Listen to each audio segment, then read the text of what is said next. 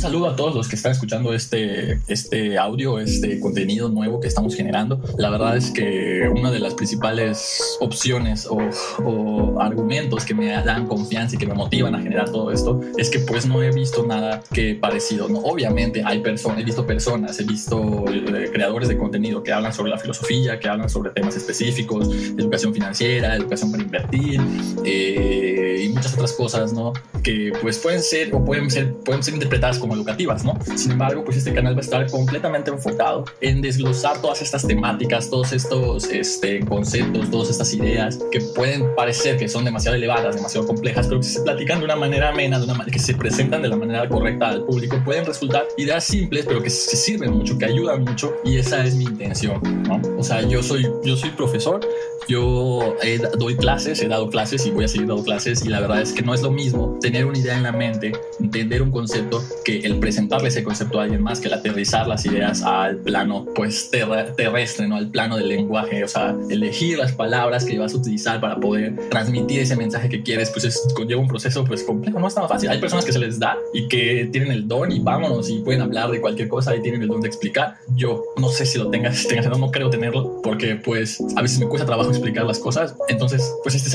el mejor ejercicio para mí, ¿no? No sé si esto se va a volver viral, no sé si esto va a pegar, no sé si a la gente le va a interesar, le va a gustar, pero a mí me sirve para practicar y creo que mientras más practique esto, mientras más haga esto, me voy a convertir en un mejor profesor. Entonces, pegue o no, jale o no de internet, eh, sea conocido o no, al final de cuentas tiene una función de utilidad para mí y eso me hace pues estar completamente complacido, mm, creo que esa palabra podría ser, con mi trabajo y con mi desempeño. El día de hoy vamos a hablar de una temática, pues como les dije, es algo simple, es algo que no, no te voy a dar el secreto de la existencia, pero es algo que quizás no, haya, no, no hayas pensado, no hayas sido consciente de esto. Entonces quizá te ayude en algo. Cuando tú tienes una idea, cuando tú piensas en algo, siempre va a haber una opción o una perspectiva contraria, contradictoria a lo que estás diciendo. Vamos a hacer un ejemplo súper burdo. Hoy te levantas y tienes ganas de ver a tus amigos, tienes ganas de salir, tienes ganas de convivir con las personas y te estás bañando, te estás cambiando, te estás, estás haciendo los planes y de repente empiezas a ver un programa en la televisión, de repente te das cuenta que afuera hay mucho sol y estás en tu, en tu casa, en tu cuarto y, afortunadamente tienes aire acondicionado. Entonces empiezan a surgir las ideas contradictorias a las que habías, a las que habías tenido desde un principio. Porque si estás completamente seguro de que querías salir, convivir y, y, y relacionarte y pasar un buen momento, poco a poco empiezan a surgir argumentos o razones en contra de lo que habías planeado, ¿no? Que no, no precisamente tienen que ser impuestas por alguien más, sino que salen de ti mismo, ¿no? Entonces ya llega un punto en el que estás, en el que tienes que decidir si vas a, realizar lo que pensás hacer desde un principio o si le haces caso a esas ideas contradictorias que surgieron, ¿no? O sea, hay mucho sol, chispas, no tengo, tantas ganas, estoy aquí en, en mi aire, está pasando un buen programa, igual y me quedo aquí en mi casa todo el día, ¿no? Puede que elijas la idea que es completamente contradictoria a la que habías pensado desde un principio y no tiene nada de malo, no hay nada negativo en este proceso. Lo que quiero mostrarles es que para las personas es muy importante darse cuenta de esto, porque a veces este proceso que les acabo de desglosar, por más simple, por más fácil, por más sencillo que parezca, pues muchas personas no lo hacen. Es lo que les no, no, no, son conscientes, es lo que les decía en el, programa pasado. el sesgo cognitivo va a generar una acción de tu cerebro que es automática, que sí se hace, pero que no te das cuenta. Y es lo que pasa muchas veces con nosotros. Hacemos el proceso, hacemos el, nuestro cerebro hace el procesamiento de la información, pero no somos conscientes y simplemente estamos así como que viendo qué va a pasar, viendo qué va a surgir, ¿no? En cambio, si somos conscientes, si somos, eh, si, si nos damos cuenta de lo que sucede en nuestra cabeza, podemos encaminar el pensamiento o podemos evaluar y analizar pros y contras y tomar muchas mejores decisiones, ¿me entiendes? O sea, tú tienes que ser consciente de cuando tienes una idea y tienes que ser consciente también de cuando surgen las ideas contradictorias. ¿Qué es ser consciente? El estado consciente, activar el estado consciente es simplemente aprender o tener o aprender a monitorear todas las ideas que surgen en nuestra mente, ¿no? Y aprender a tener un filtro entre las ideas que surgen y entre lo que expresamos y entre lo que hacemos como seres humanos. Eso es el estado consciente, el, el famoso, la famosa voz de la conciencia, ¿no? Esa voz que tenemos dentro de nosotros, que escuchamos claramente, pero que solo es nuestra. Y a veces creemos que es alguien externo a nosotros, pero no, es parte de nosotros mismos. Es, somos, es nuestro ser interior. Muchas formas, hay muchas perspectivas de verlo, pero entenderlo te ayuda a tener muchas más herramientas. Ahorita les voy a, a, contar, ¿no? Esta perspectiva de la idea contradictoria, esta perspectiva de que todo lo que tú pienses puede tener una idea opuesta, una idea contraria, la filosofía lo llama como el dualismo de la vida. Dualismo, la misma palabra te, da una idea de lo que significa dual, dos cosas, ¿no? El dualismo representa las vertientes o las opciones, las alternativas que puede haber para una misma situación. Es decir, el propósito del dualismo es hacernos entender de que nunca va a haber solo una posibilidad, de que nunca algo que nosotros pensemos o ninguna idea que nosotros tengamos va a ser completamente segura, va a ser completamente real, va a ser completamente cierta. El dualismo nos dice que tenemos que poner en duda todo lo que creamos y todo lo que hagamos, porque la idea contradictoria, la idea opuesta a lo que nosotros pensemos, tiene la misma posibilidad de convertirse en real que la, nuestra propia idea. O sea, regresemos con el ejemplo burdo básico que, con el que usamos. Hoy quiero salir a ver a mis amigos o quiero en mi casa a ver la tele y quedarme en mi, en mi, en mi aire acondicionado. En, mi, en ese proceso en el que yo tomo una decisión y elijo qué hacer, ambas realidades, ambas opciones, ambas alternativas tienen la misma posibilidad de convertirse en real. Podemos hablar que hay un 50%. Pero otro error que cometemos es creer que solo hay dos opciones, ¿no? Sin embargo, el dualismo, a pesar de que, de que sea dual, que haga pensar que solo hay dos opciones, también nos dice de que puede, no solo son dos, puede haber una infinidad de alternativas, una infinidad de posibilidades. Entonces, mientras tú no hayas tomado una decisión, mientras tú estés en ese limbo en el que no te hayas decidido y estés todavía pensando qué hacer, tú vas a encontrar en una fase, en la fase del previa al dualismo, ¿no? En esa fase en la que todas las opciones pueden convertirse en real y de ti depende qué se va a hacer o qué camino vas a seguir, ¿no? Fíjense qué interesante es esto porque hay muchas implicaciones que el dualismo tiene en nuestra vida y ahorita les voy a hablar de la implicación más importante y el simple hecho de no saber o no conocer lo que es el dualismo hace que se nos complique adquirir habilidades que son esenciales para la vida humana. El dualismo, desde mi punto de vista, divide a la sociedad en dos grupos. El primer grupo de personas son las personas que son conscientes del, del dualismo, o sea, que se dan cuenta de que las ideas que tienen no son la realidad completa, no son la verdad absoluta, sino que puede haber muchas otras posibilidades, muchas otras alternativas y, también son conscientes de esas posibilidades, esas alternativas. Ese es el grupo de personas al que debemos aspirar. Esa es la característica de la sociedad que debemos promover. Las personas que sean capaces de ver las alternativas, de ver el panorama completo. Las personas que sean capaces de conocer el dualismo y aplicarlo en su vida constantemente. ¿Cómo se aplica el dualismo? Simplemente forzando un poco. Siempre uso ese término, forzar. Siento que es el término que más, eh, que mejor describe la acción del cerebro, una palabra exacta que describa esa acción del cerebro por generar o por ampliarse un poco. Es como dicen, abre tu mente, ¿no? Y todos pensamos, guay, eso de abrir la mente, el open mind ha adquirido un, un, un contexto muy sexual, ¿no? Cuando hablamos de open mind o de mente abierta es de que, ah, sí, yo le todo. Y no es así, no solo tiene que ver con aspectos sexuales, es con todo lo que existe en la vida. Entonces, ahora vamos a ver lo negativo, el lado opuesto. Dije que, es, que el dualismo divide a la sociedad en dos grupos. El primero es este que les acabo de comentar. Y el segundo grupo son las personas que lamentablemente no logran ser conscientes de la idea contradictoria. Y esto genera muchos problemas. Porque si yo tengo una idea y yo no soy capaz de darme cuenta de que esa idea que yo tengo puede tener otra forma de verse, puede tener otra forma de interpretarse, si yo no soy consciente de que lo contrario a lo que estoy pensando puede ser igual de real a lo mismo que estoy pensando, si yo no entiendo eso, con el paso del tiempo empiezo a creer que yo tengo la verdad absoluta. Y esto empieza a generar muchos problemas. El primer problema y el más importante para mí que, que se genera al momento de que una persona no es consciente del dualismo es que empiezan a creer que ellos, como les lo dije hace un momento, tienen la verdad absoluta y otra cosa es que no cometen errores. Es decir, cuando, la, cuando esta persona que no es consciente del dualismo tiene una idea o cree que algo se hace de cierta manera, cuando se enfrenta a alguien que no está de acuerdo con su idea o que tiene una idea completamente diferente a la que esa persona tiene, inmediatamente se pone a la defensiva y en lugar de, querer entender, en lugar de querer eh, empatizar con la idea de la otra persona, inmediatamente pone una barrera y,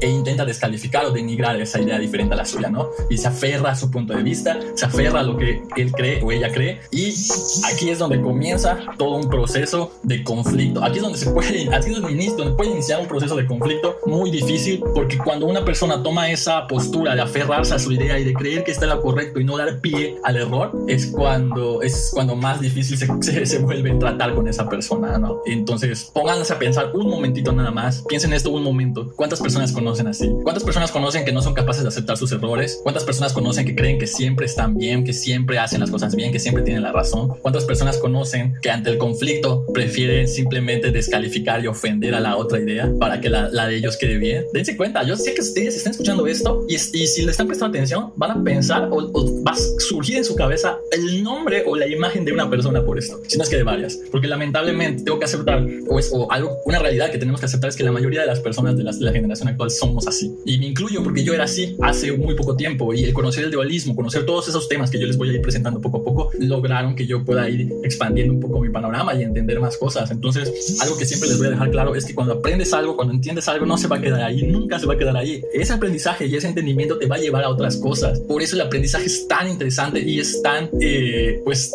llama tanto la atención de la gente, porque es una infinidad de posibilidades. Nunca sabes a qué vas a llegar. Y cada aprendizaje nuevo es una oportunidad y una opción nueva de llegar a nuevos lugares. ¿Me entienden? Por eso el aprendizaje es tan importante. Por eso el aprendizaje, más que, que algo que nos obliguen a hacerlo por el sistema educativo, debería ser algo que nos llegue a nosotros por interés propio y que nosotros queramos generarlo. Esa es la verdadera forma de generar aprendizaje significativo. Pero es muy difícil. Generar el interés y la iniciativa del estudiante es muy difícil. Pero si lo enfocas y haces que desarrolle lo que a él le interesa, lo que él quiere, pues en algún punto se va a volver más fácil, ¿no? Esa es la noción que yo pienso. Claro que no es tan sencillo como decirlo. Claro que enfocar la educación y el aprendizaje a cada interés que tenga el estudiante, pues tienes que conocerlo muy bien, tienes que adentrarte en cada uno de los estudiantes y pues si tienes grupos de 50 alumnos, obviamente te va a costar muchísimo trabajo, ¿no? Pero pues poco a poco tiene que cambiar eso, o sea, poco a poco se tiene que empezar a fomentar. Sin embargo, aunque tú te acerques a una persona y tú le expliques, oye, mira, el dualismo significa esto, entonces cada que tú tengas una idea, debes de tener cuidado y de pensarlo muy bien, porque no significa que sea verdad o que sea cierta, por más real o por más verdad que te parezca a ti, siempre tienes que tener en cuenta la posibilidad de que esté equivocada, la posibilidad de que no sea correcto. Entonces, cuando tú le dices esto al estudiante, no es tan fácil hacer que el estudiante lo entienda, no es tan fácil lograr generar la humildad en el estudiante o el autorreconocimiento en el estudiante para aceptar que se ha equivocado. Muchas veces le dices al estudiante, oye, tu idea puede que no sea correcta, tienes que tenerla, tienes que tener en cuenta de que puedes equivocarte. Y eso es como un reto al estudiante. A veces, no siempre, ¿no? Estoy hablando de situaciones con las que me he encontrado en mi, en mi experiencia. No quiere decir que sea, puede que haya muchas otras. De hecho, si esto llega a gente que conoce el tema, que, que, que sabe y que tiene experiencia y que ha leído y que es conocedor, pues la verdad es que me, me gustaría mucho conocer su punto de vista, su percepción al respecto. Y si creen que yo estoy abordando el tema o no estoy abarcando completamente el tema, pues la verdad me gustaría que lo puedan uh, comentar para que yo pues, pueda aprender también de ustedes, ¿no? Esto es algo que me gusta mucho de este, de este proyecto,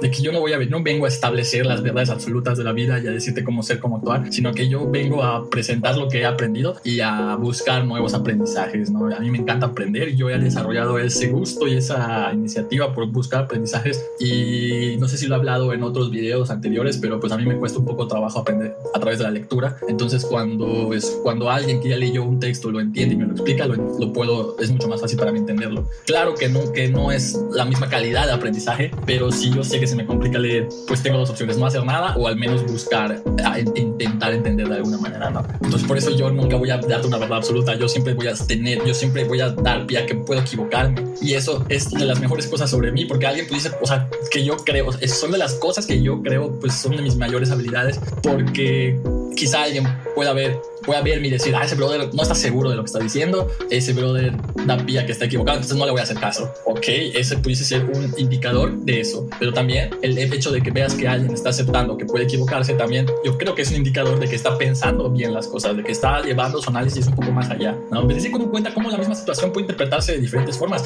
Eso es el dualismo, eso es una representación palpable de lo que significa el dualismo. Entonces nada es completamente real, todo puede tener fallas, todo puede tener errores, entonces mientras más rápido identifiques el error, más rápido vas a aprender. Esto, todo esto que les estoy intentando explicar, chicos, chicas, gente que está escuchando esto, tiene un propósito y tiene una finalidad, que es el hecho de que identifiquemos y que nos demos cuenta lo importante que es el error en nuestras vidas. El dualismo tiene el objetivo de mostrarnos lo importante que es para nuestra propia formación el aceptar el error y al ver el error como parte de nosotros mismos.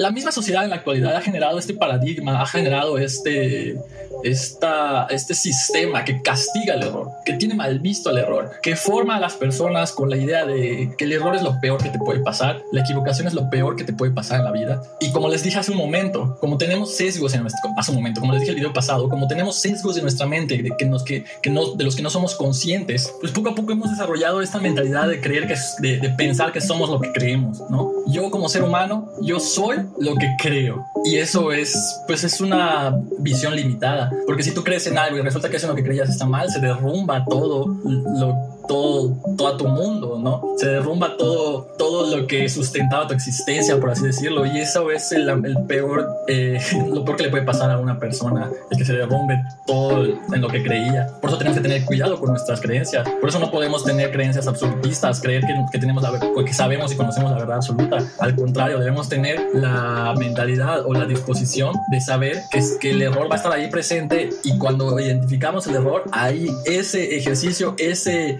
esa situación es lo que nos muestra que hemos crecido, que hemos avanzado. Irónicamente, paradójicamente, en una discusión o en un conflicto, te das cuenta de que alguien tiene la razón cuando es capaz de identificar que se equivocó o que cometió un error. Porque la persona que se aferra a su idea, la persona que se aferra a lo que él está haciendo está bien, inmediatamente está mostrando una actitud sesgada. Cuando eres capaz de ver ambas partes de una misma situación, cuando eres capaz de ver las diferentes perspectivas con las que se puede ver una misma situación, es cuando el dualismo ya forma parte de ti y es cuando puedes empezar a crecer y a generar mayores y más grandes aprendizajes. El error es inevitable. Por más que seas la persona más inteligente del mundo, la persona más preparada del mundo, la persona que más esfuerzo le ha echado en el mundo, es imposible evitar el error. Siempre vas a caer en el error y mientras más rápido entiendas que el error es parte de la vida, pues menos daño te va a causar. O sea, yo entiendo esto porque yo era antes de las personas que le tenían miedo al error, de equivocarse. No voy a hacer esto porque qué tal si me equivoco y, y se burlan de mí.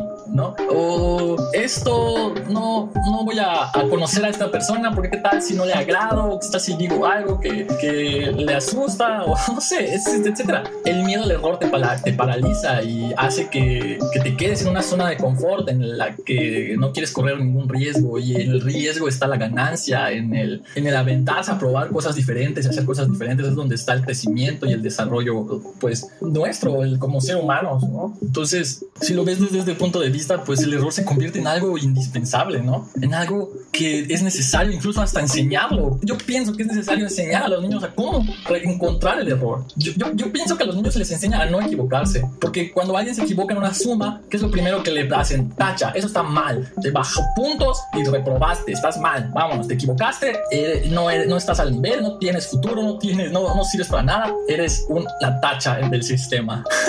Qué grueso, dense cuenta, imagínense, qué feo se escucha y eso es el, ese es el mensaje que le estamos dando a, nuestros, a, los niños de, de, las generaciones actuales al formarlos a través de evitar el error. Pero si en vez de eso los formáramos para que reconozcan el error, para que sean conscientes del error, por ejemplo, a mí se me ocurre, en vez de que el niño haga su tarea se le entregue a la maestra y la maestra le ponga palomitas y tachitas, una vez que el niño termine su tarea, una vez que el niño tenga lista su tarea, la maestra puede aplicar un ejercicio en el que se compare con sus demás compañeros y en el que trate de identificar los ejercicios en los que se equivocó. Y por cada ejercicio que identifique que está mal, le dé un punto. Dense cuenta. O sea, esto puede sonar así como que, ¿qué? O sea, te voy a dar puntos por encontrar tus errores. ¿Qué, qué es esto? ¿Qué significa esto? Qué raro puede llegar a sonar, pero si lo piensan bien, ¿qué le da, trae más cosas positivas o qué le da o qué es mejor para el estudiante? El juzgarlo por sus errores y el ponerle tachas y decirle que está mal, que no sirve para eso y, y, y ponerle un 6 de calificación o el darle la oportunidad al estudiante de que encuentre sus errores y al encontrar su error, al que él sea él mismo el que identificó en qué está mal, pues automáticamente va a desarrollar en él esa capacidad de identificar errores. Y poco a poco, cuando en su desarrollo, en su actuar como estudiante, si se fomenta de manera constante, pues va a tener esa habilidad ya muy bien desarrollada. Pero son esas cosas que el sistema educativo ni siquiera toma en cuenta, ni siquiera lo está tan enfocado en, en, los contenidos, en la memoria y, y, en todo esto que es muy importante, sí, pero no está dando, está incompleto. O sea, no se da cuenta que tiene que reforzar todo eso con guías, con ayudas para el estudiante en el que él pueda desarrollar otros aspectos, otras habilidades que van más allá de los contenidos de una simple asignatura. Entonces ahí es donde entra el dilema. ¿Qué es más importante aprender en la niñez? Las fechas en las que murieron ciertas personas importantes, las fechas en las que se iniciaron guerras importantes o los motivos por los cuales se generaron los conflictos. En vez de que a mí me obliguen a aprenderme de memoria la fecha de tal guerra, que a mí me obliguen a aprenderme de memoria la razón o el evento que generó, cuál es eh, la realidad detrás del conflicto, ¿no? ¿Cuáles son los, los valores que los implicados dentro del conflicto están defendiendo? Y yo creo que esto, que parece algo tan sencillo, tan simple de cambiar, puede impactar de una manera inimaginable en la vida del estudiante simplemente es intentarlo. Y yo lo intento con, en el nivel en el que me encuentro, lo intento en el nivel superior, en, la, en las clases que doy en la universidad, pero cuando un estudiante ha pasado por todo este sistema educativo, lamentablemente cuando llega al nivel superior ya tiene los sesgos generados y si tú intentas quitarle los sesgos no se los vas a poder quitar porque ya los tienen impregnados dentro de sí. Entonces se convierte en un poco más difícil. Por eso este, pro, este proyecto, si se dan cuenta, a lo largo de todas las pláticas que voy a estar haciendo, voy a enfocar muchos ejemplos en la educación básica, en la educación de niños, porque ahí está la clave, ¿no? Y la verdad es que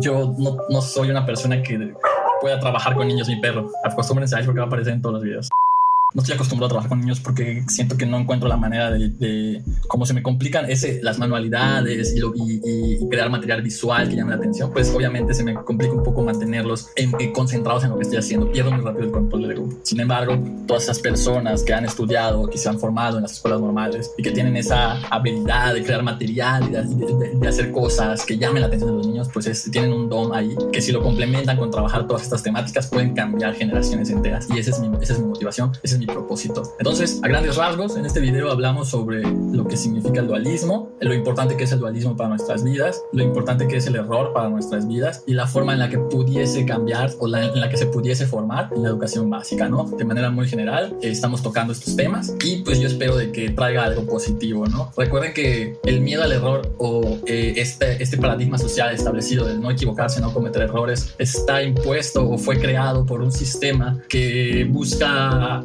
mantener a la sociedad pues dentro de un status quo, ¿no? Eh, si yo le implanto a las generaciones el miedo por equivocarse, pues van a ser generaciones de que no van a tomar riesgos, no se van a salir del encuadre porque pues van a estar como que un poco domesticados por este miedo al error. Pero cuando le pierdes el miedo al error, inmediatamente te entran unas ganas de probar cosas nuevas, de experimentar cosas nuevas, de intentar todo y de ver en qué eres bueno y qué eres malo y si te equivocas aquí, pues ni modo, ya qué más da, o sea, aprendes algo y cambia por completo la visión y el panorama que tenemos sobre la vida. Y yo he desarrollado una visión en la que creo que cada cosa negativa que me pasa en esta vida tiene un aprendizaje oculto que yo debo de entender, que yo debo de, de encontrar de alguna manera. Y el pensar de esta forma ha hecho que mi mente desarrolle mil ideas y pues me ha dado las herramientas de poder hacer esto justamente, ¿no? De hablar, de grabarme, grabar mientras hablo, grabar mi proceso de creación de ideas y, e intentar compartírselos para ver qué pasa, ¿no? No digo que, que lo esté haciendo de la mejor manera o, o, que sea perfecto,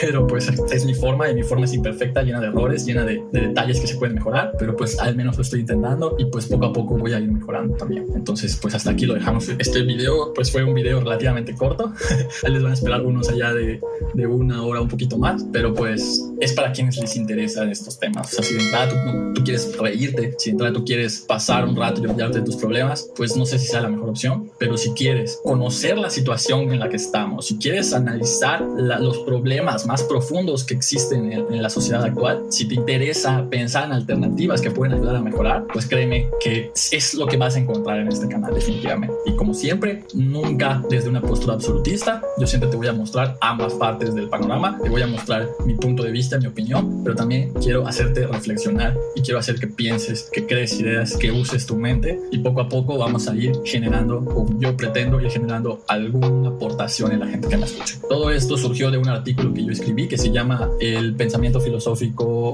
estrategias para el desarrollo del pensamiento filosófico derivado de la educación, de la educación superior derivado de la pandemia y está en proceso de publicación, entonces no puedo todavía compartirlo, pero estoy muy orgulloso de él, me ha abierto la mente a muchas cosas, estoy creando una asignatura igual enfocada en estos temas para desarrollarlos y poco a poco los vamos a ir viendo pues en este canal, pero no solamente eso, vamos a estar viendo mil cosas, perdónenme si no estoy siguiendo el formato pues que, que sigue YouTube actualmente, un formato de entrevista, un formato de podcast, porque pues así como yo pienso que así como es interesante conocer sobre una persona, conocer sobre la trayectoria de alguien, creo que es igual de interesante conocer cuál es la realidad que se vive en, en la actualidad, ¿no? Si te interesa conocer la vida de esta persona que logró alcanzar el éxito, pues tal vez te interese también conocer cuál es la realidad, cuál es el contexto en el que nos estamos desarrollando, al menos en México, y tal vez te interese también conocer qué se puede hacer para mejorar, y tal vez te interese también conocer cuáles son todas esas perspectivas que yo ya logré incluir dentro de la mía y vamos a ver si te sirve de algo y vamos a ver si tú también te motivas a desarrollar todos estos procesos, ¿no? Esto es solo el inicio, esto está comenzando apenas y poco a poco nos vamos a ir metiendo en esos puntos, en esos temas que considero pueden ayudar y pueden aportar, pero que también tienen deficiencias y, y tal vez no, no, no se han analizado de la manera completa. No es que yo tenga la manera completa, sino que creo que la forma en la que lo veo pues abarca un poco más de puntos de vista, pero eso no quiere decir que sean todos, puede haber mil más y eso es lo que yo quiero conocer, eso es lo que yo ansío conocer, tu punto de vista, tu opinión al respecto y espero que la puedas escribir y créeme que este es un ejercicio de simbiosis porque yo busco aprender de ustedes y espero que ustedes, y espero yo poder también aportarles algo a ustedes para que aprendan. No es unilateral, no es que yo les quiero dar el conocimiento, no, es comparto lo que sé para motivarlos a que ustedes puedan compartirme también lo que saben y eso para mí